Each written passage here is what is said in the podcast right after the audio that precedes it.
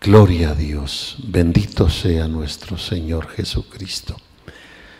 Vamos a entrar en la meditación de la palabra. No sé cuántos han ligado en sus corazones, en sus mentes, los temas y cómo Dios ha venido tratando con nosotros este año del 2022.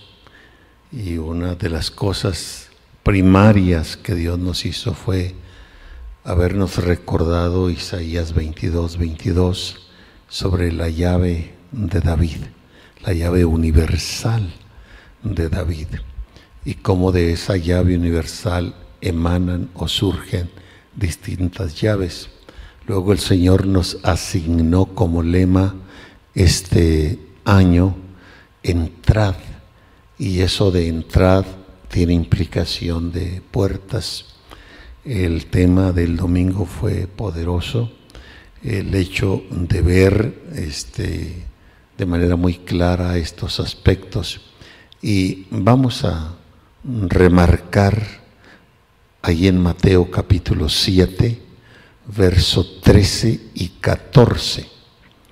Mateo 7, 13 y 14. Estas palabras son dichas por el Señor Jesús y forman parte del famoso Sermón de la Montaña o de Sermón del Monte que se constituye del capítulo 5, capítulo 6 y capítulo 7 de Mateo. Y ya cuando empieza el capítulo 8, dice la palabra de Dios que descendió Jesús del monte. Ese famoso sermón del monte, que si solo eso se hubiese escrito de lo que el Señor habló, hubiéramos sido altamente bendecidos de todas maneras. Mateo 7, 13, 14. Entrad por la puerta estrecha, porque ancha es la puerta y espacioso el camino que lleva a la perdición, y muchos son los que entran por ella. Porque estrecha es la puerta y angosto el camino y que lleva a la vida, y pocos son los que la hallan. En este pasaje el Señor no declara que Él es la puerta, más adelante refiere que Él es, es esa puerta y nos dice también que se encuentra detrás de la puerta y podemos entender también que una vez que hemos penetrado esta puerta principal, que hemos entrado por Él, por Cristo mismo, y que lo primero que hallamos tras esa puerta, en esa entrada, es la salvación, es la libertad, es el nutrimiento espiritual, esa vida Zoe, esa vida divina, esa vida eterna que se implanta en nosotros. Pero antes de hablar de Él como puerta y decirnos qué hay detrás de la puerta, ir a otras escrituras, de ver varias puertas existentes, este pasaje que forma parte del Sermón del Monte hace el Señor una invitación y la hace de manera mandatoria, diría, de manera imperativa, eh, declarando en ello que es muy importante prestar el sentido, prestar la voluntad, la atención a lo que está diciendo. Entrad no es una sugerencia. Ya hemos dicho que de acuerdo a la gramática española, los verbos cuando los llevamos con la terminación de eh, implica un mandato, un imperativo, un mandamiento. Entrad. Yo entro, tú entras, él entra, es un verbo y está en forma imperativa. ¿Por dónde? Por la puerta estrecha.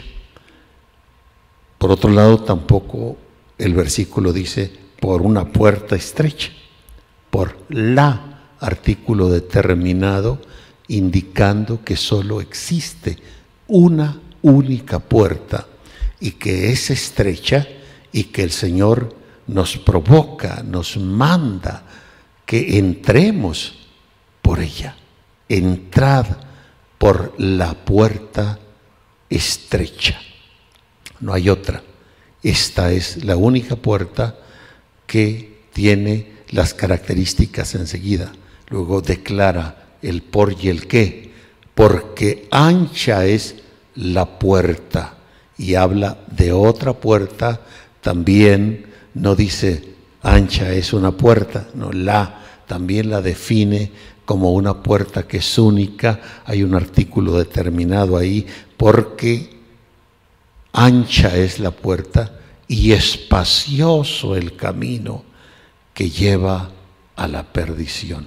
Entonces, hay una puerta ancha, hay un camino espacioso y termina diciendo, y muchos son los que entran por ella. Y la verdad es que eso debiera causarnos dolor, alerta. ¿Por qué?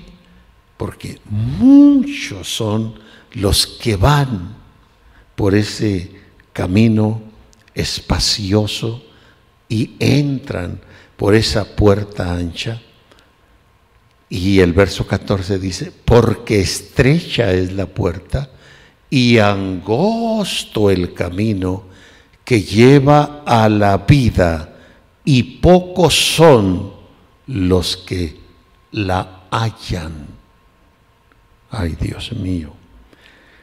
Entonces, el pasaje habla de dos puertas. Una puerta que es estrecha y que conduce a un camino que es angosto, pero que lleva a la vida. Y la palabra vida aquí no es cualquier vida, es la vida divina, es la vida soy, es la vida de Dios, es la vida eterna que se implanta en nosotros y que además entramos en ella para vivir eternamente y para siempre en Él. Una persona normal no quiere la muerte, no ama la muerte estando en un estado normal. Una persona en un estado normal no quiere al menos estar consciente de que va por un camino de perdición.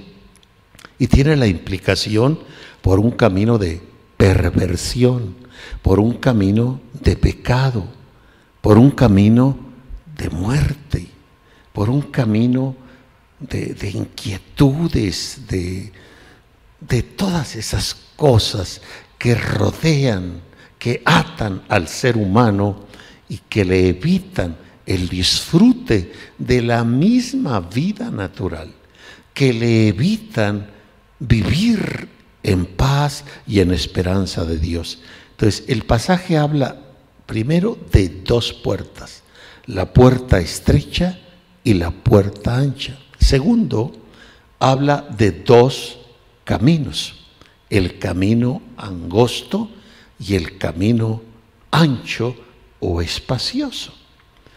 Y somos cada uno de nosotros en forma personal que hemos de decidir por cuál puerta hemos de entrar y qué camino hemos de recorrer.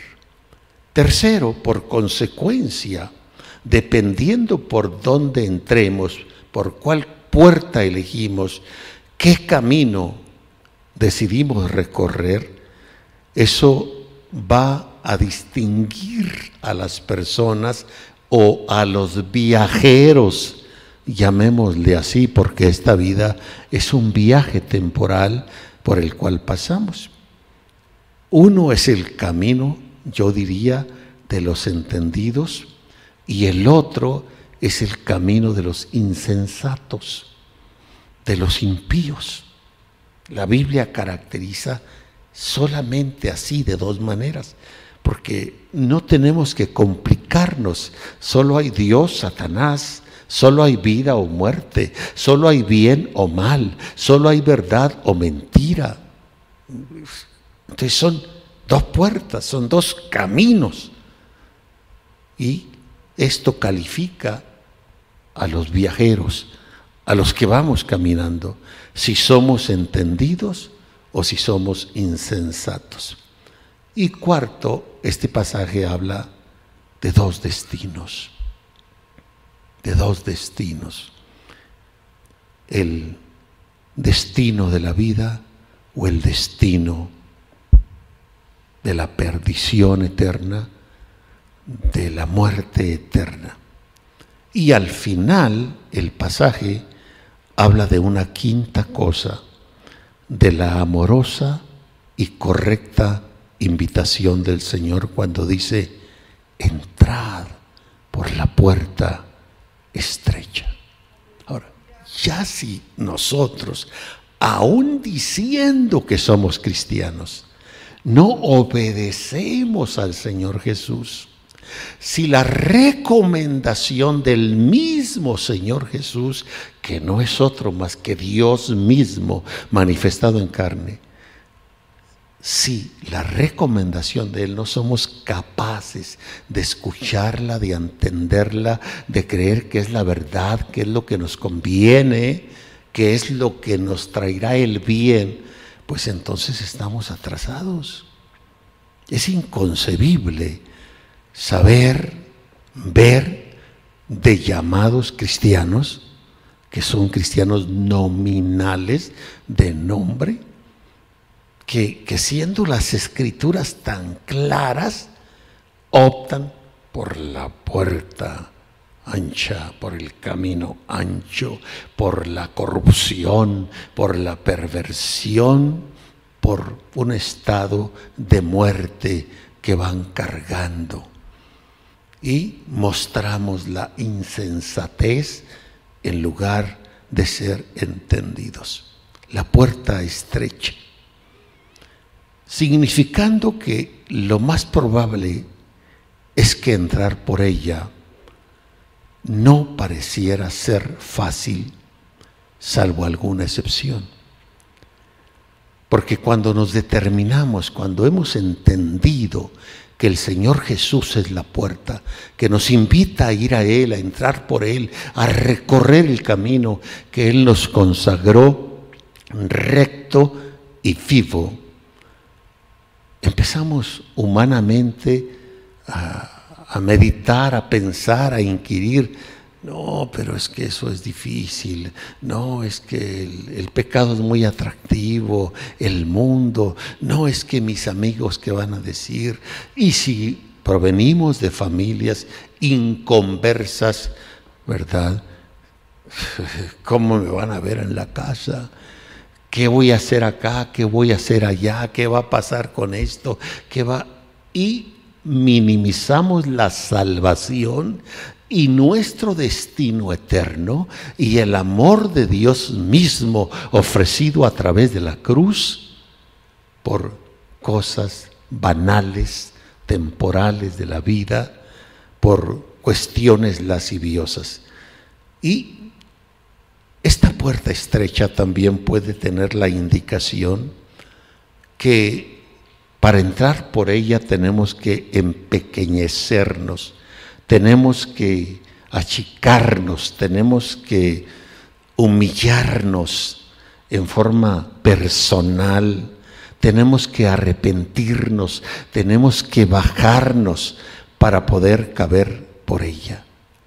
La palabra estrecha es angosto. Y esto entonces es lo que puede llevar a algunos a no entrar. Y es interesante cómo la palabra estrecha en el término griego estenos a la vez viene de otra raíz istemi y esa raíz istemi significa tienes que decidirte tienes que ser firme, tienes que sostenerte y ser perseverante, porque es lo que te conviene, es la invitación, la aclaración y esa provocación amorosa que nos hace el Señor. Entra por la puerta angosta. No importa cuánto trabajo te pueda costar o de qué tengas que despojarte, que tirar, que poner a un lado. Vale la pena, se trata de tu destino eterno y de tu propio bien en esta vida y no solamente del tuyo, de tu propia familia. Y la otra puerta es ancha, indicando que cualquiera puede entrar por ella. No hay restricciones, no hay condiciones para entrar por ella. Por esta puerta cualquiera cabe y en cualquier condición puede meterse e ir por este camino ancho. En el Salmo 118, verso 20 dice, esta es puerta de Dios, por ella entrarán los justos o los que han de ser justificados. Y otra vez razonamos un poco diciendo, ¿cómo es posible que elijamos la otra puerta en lugar de la puerta de Dios?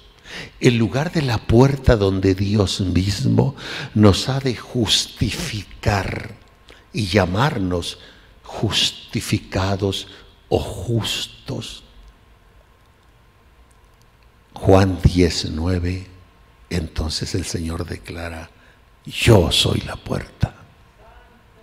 El que por mí entrare será salvo. No hay otra puerta, no hay otra manera, no hay otra forma de poder ser salvos. Con ese gran hecho ¿Por qué lo hemos de pensar?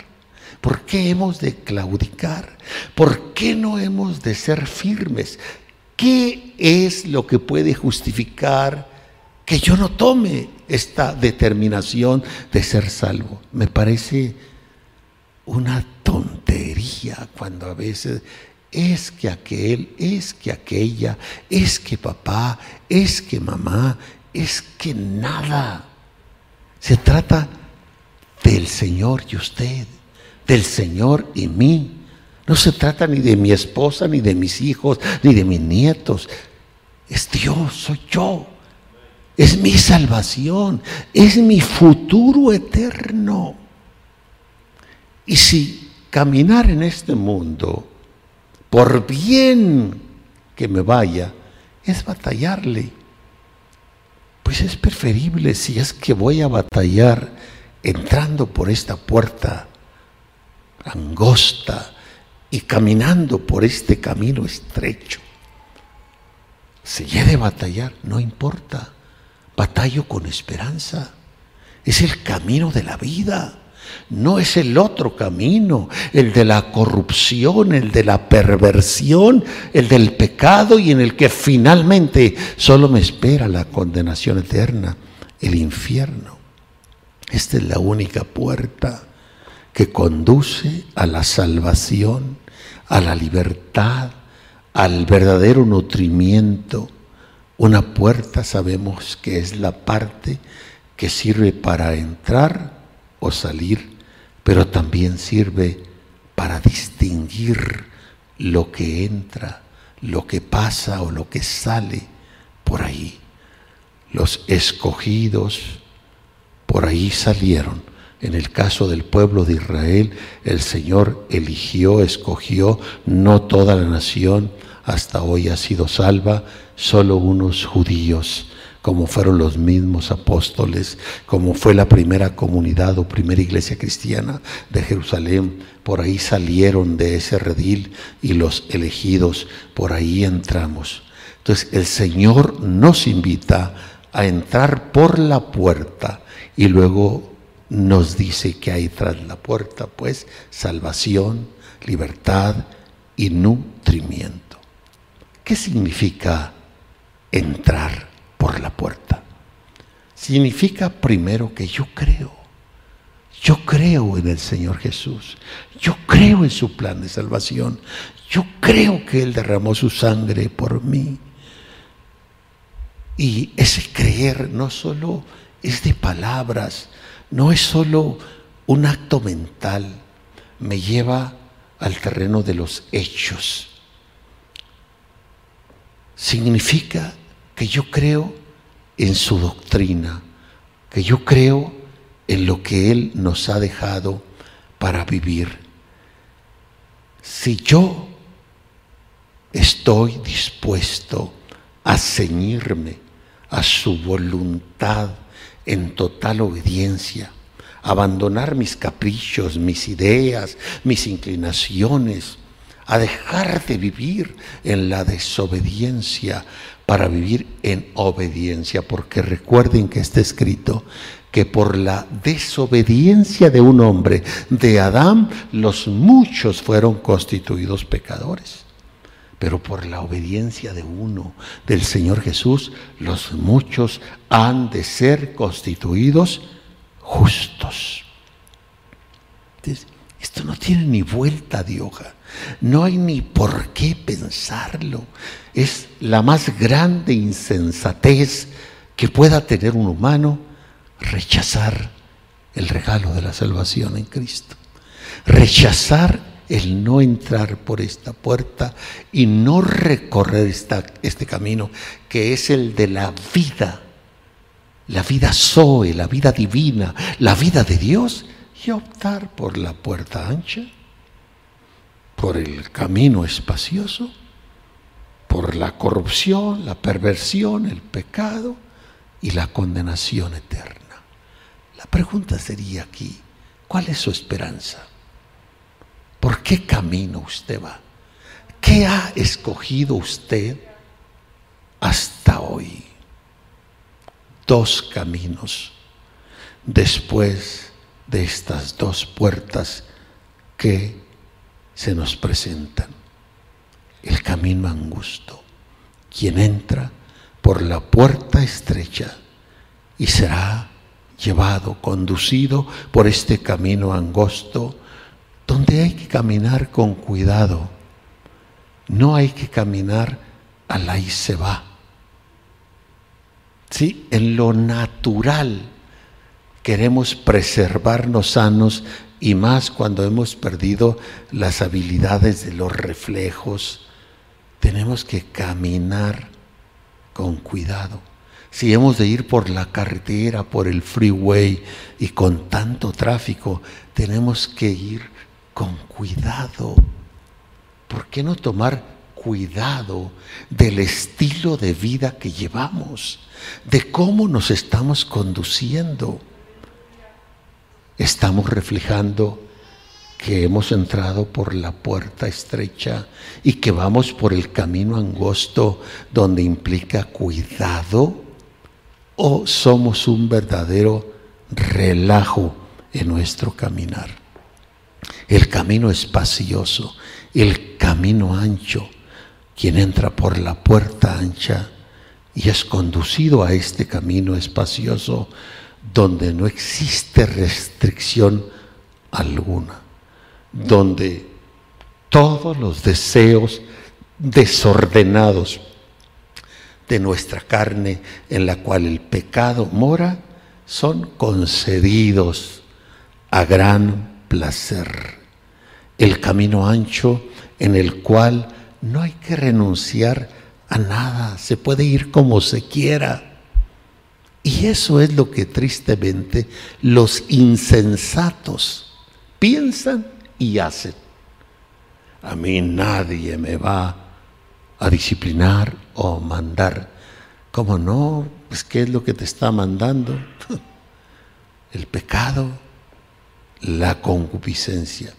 Proverbios 15, 24 dice, el camino de la vida es hacia arriba al entendido para apartarse del infierno abajo.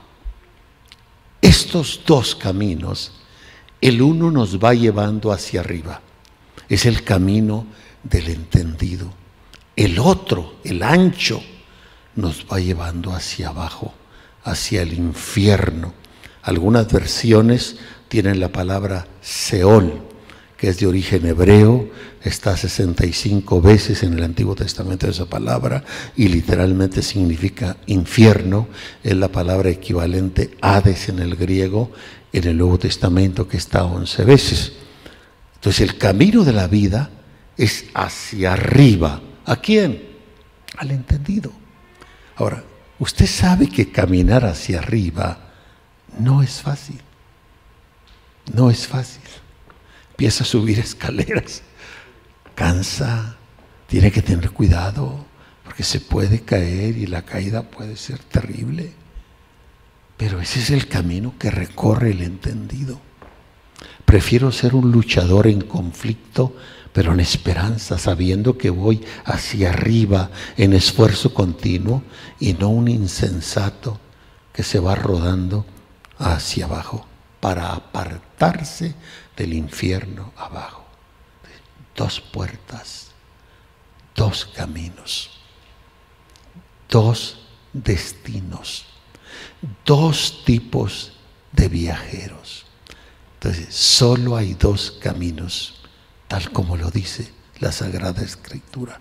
El camino angosto, que es el de la vida, y el camino ancho, que es el de la perversión y de la muerte el camino de la santidad y el camino del pecado.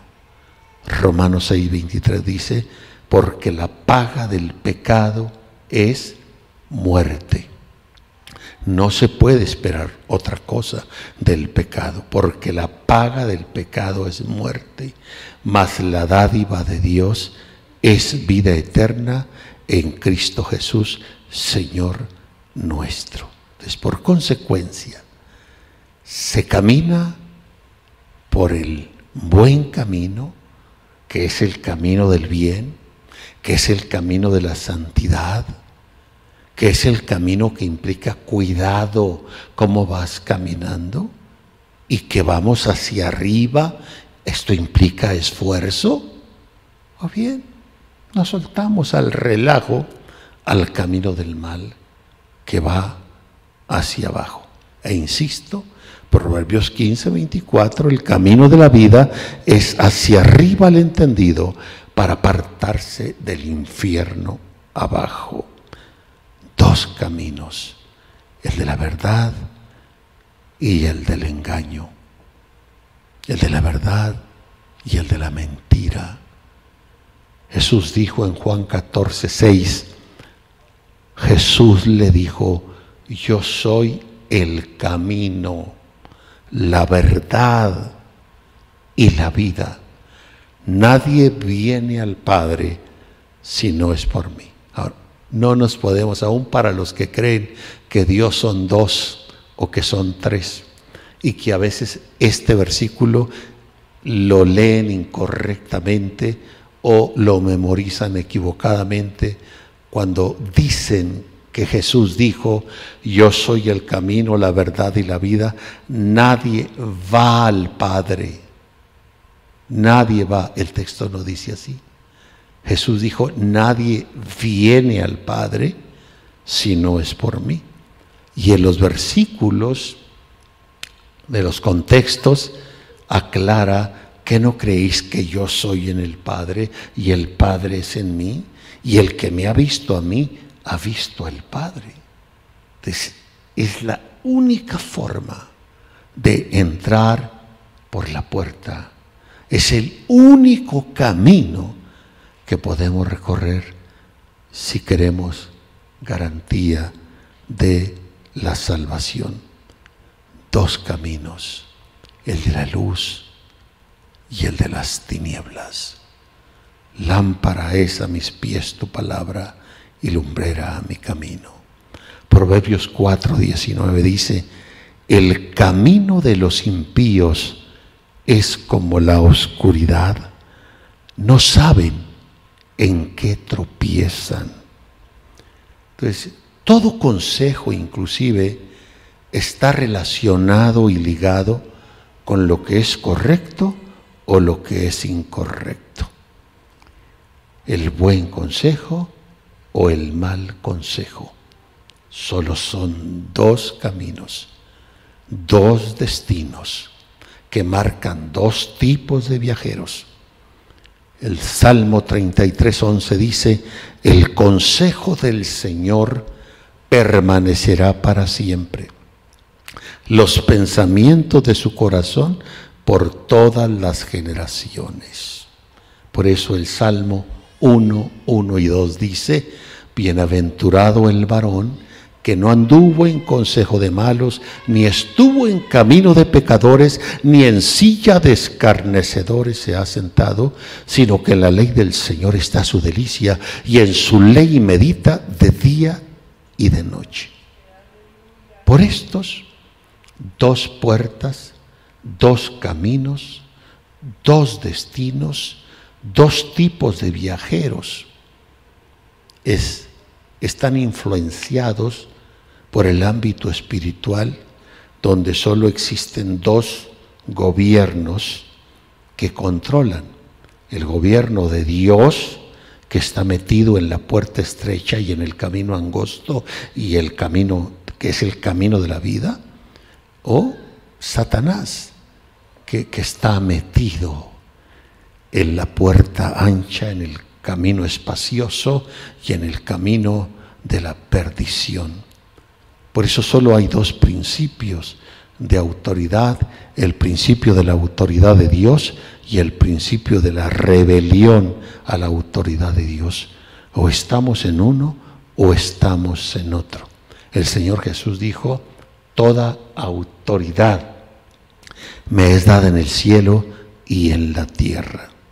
Y una buena pregunta sería, ¿en dónde estamos alineados? Porque eso son indicadores bien claros de por cuál puerta hemos entrado, qué camino estamos recorriendo. Si vamos en el disfrute de la vida o vamos en el engaño de la corrupción, de la perversión. Proverbios 4, 19, pues el camino de los impíos es como la oscuridad, no saben en qué tropiezan. Entonces, dos puertas, dos caminos, dos clases de viajeros. Vamos, todos vamos recorriendo aquí sobre el planeta Tierra un camino.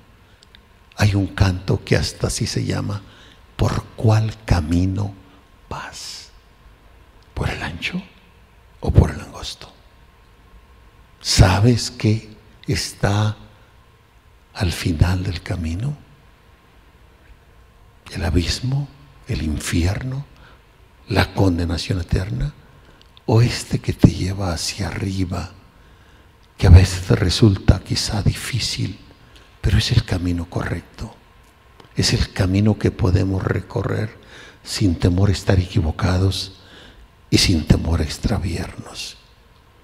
Job 11, 12 y 13 dice, el hombre vano se hará entendido, aunque nazca como el pollino del asno montes. Si tú dispusieres tu corazón y extendieres a Dios tus manos, Daniel 12.3 dice que los entendidos son los que resplandecerán como el resplandor del firmamento y los que enseñan la justicia a la multitud como las estrellas a perpetua eternidad. Nos conviene recorrer este camino, no el camino de los insensatos, no el camino de los impíos no el camino de la oscuridad que ni saben en qué tropiezan. Los destinos. Dos puertas, dos caminos, dos tipos de viajeros, dos destinos. ¿Cuál es el destino que le espera a usted?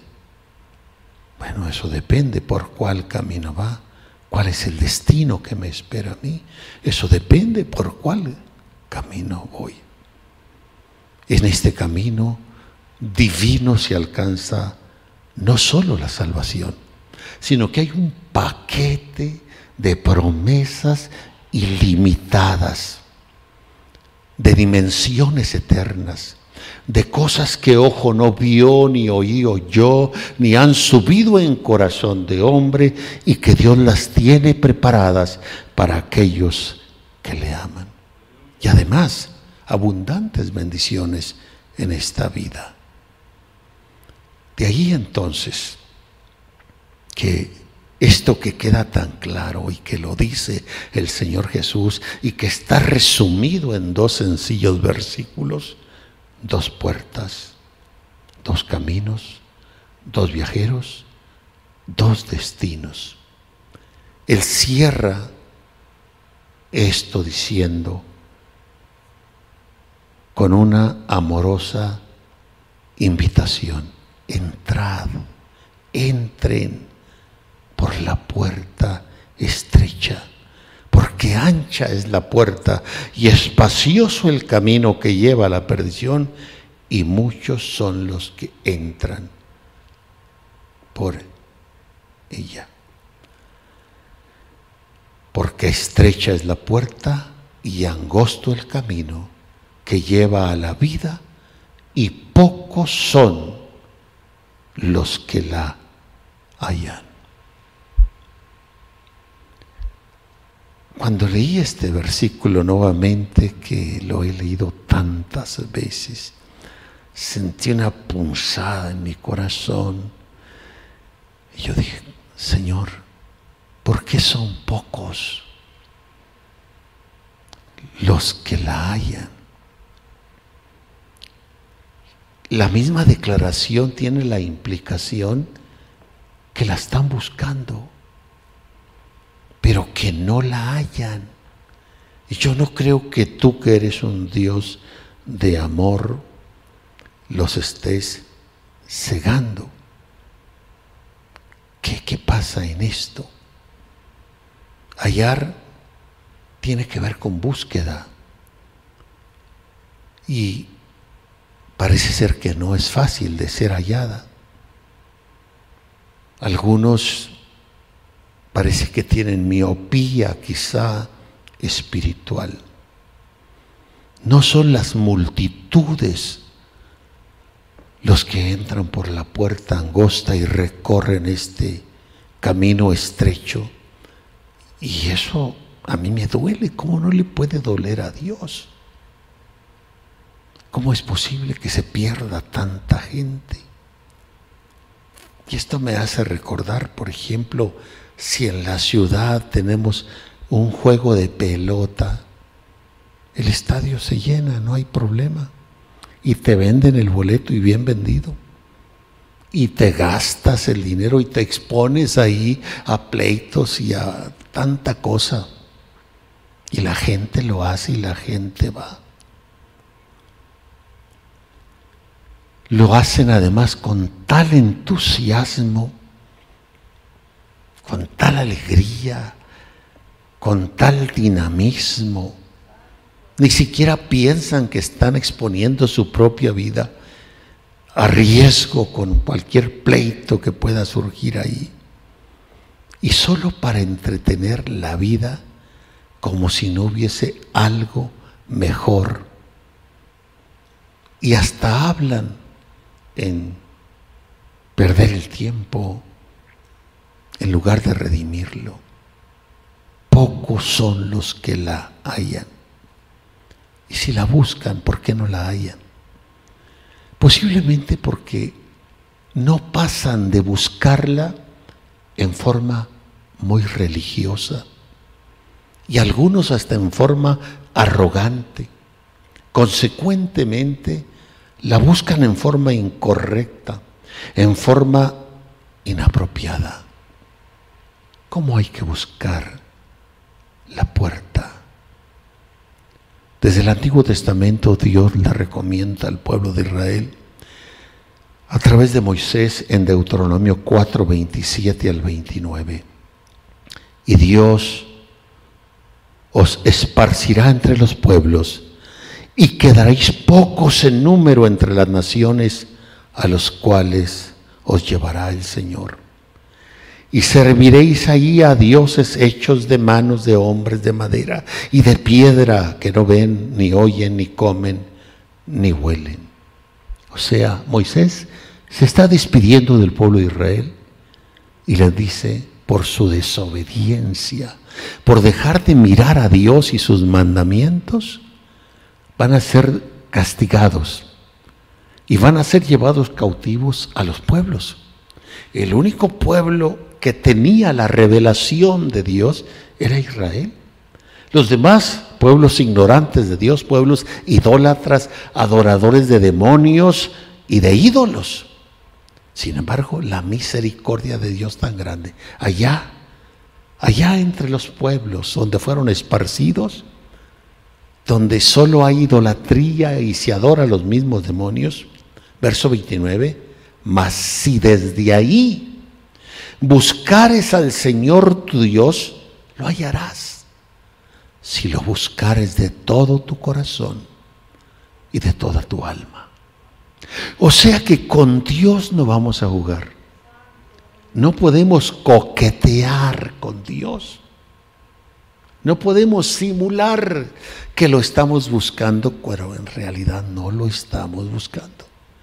Cuando el corazón lo tenemos en otro lado y nuestros hechos lo prueban, nuestras palabras, nuestro estilo de vivir lo prueba, que no es cierto que estamos buscando a Dios de corazón y de toda nuestra alma.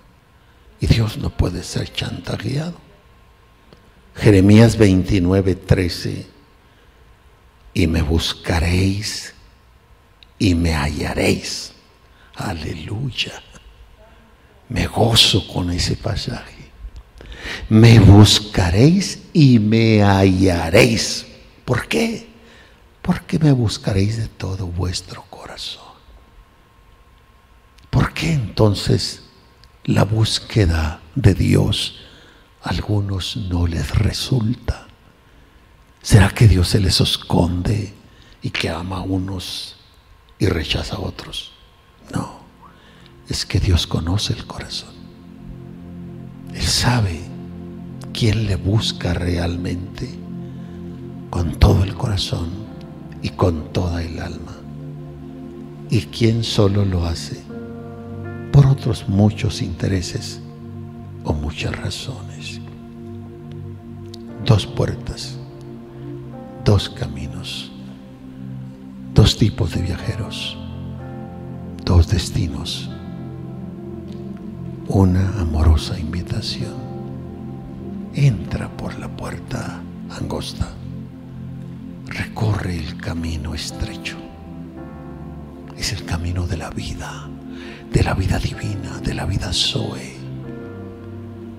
Es el camino que te conduce hacia arriba para apartarte del infierno abajo. La decisión la tenemos Y quien vamos por el camino angosto debemos ser muy agradecidos con Dios, que hemos tomado la mejor decisión sea el Señor, que vamos en esperanza gloriosa. Señor, gracias por esta palabra que nos hace recordar el privilegio que nos has dado de haberte hallado. Buscad al Señor mientras puede ser hallado. Llamarle en tanto que está cercano. Deje el impío su camino y el hombre inicuo sus pensamientos y vuelva hacia Dios, el cual es amplio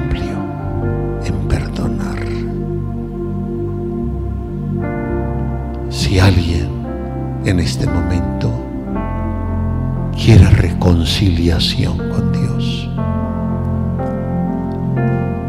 se ha apartado del camino o se ha detenido en el camino y ha dejado recorrerlo.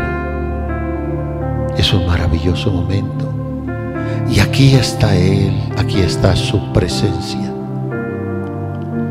tomarle, para estrecharle, para decirle, ánimo, ánimo hijo, ánimo hija, no te fatigues, porque aunque los mozos se fatigan y se cansan, y los mozos flaquean y caen, los que esperan en mí, dice el Señor, tendrán nuevas fuerzas, caminarán y no se cansarán, correrán y no se fatigarán. Él está aquí para bendecir, para restaurar nuestra relación con Él. Y si alguno no ha entrado por la puerta, para animarle a que lo haga y recorra este sagrado camino muestre que es una persona entendida. Hoy, hoy porque quizá mañana sea corazón y dígale, Señor, aquí estoy, aquí estoy, aquí estoy, aquí estoy, aquí estoy.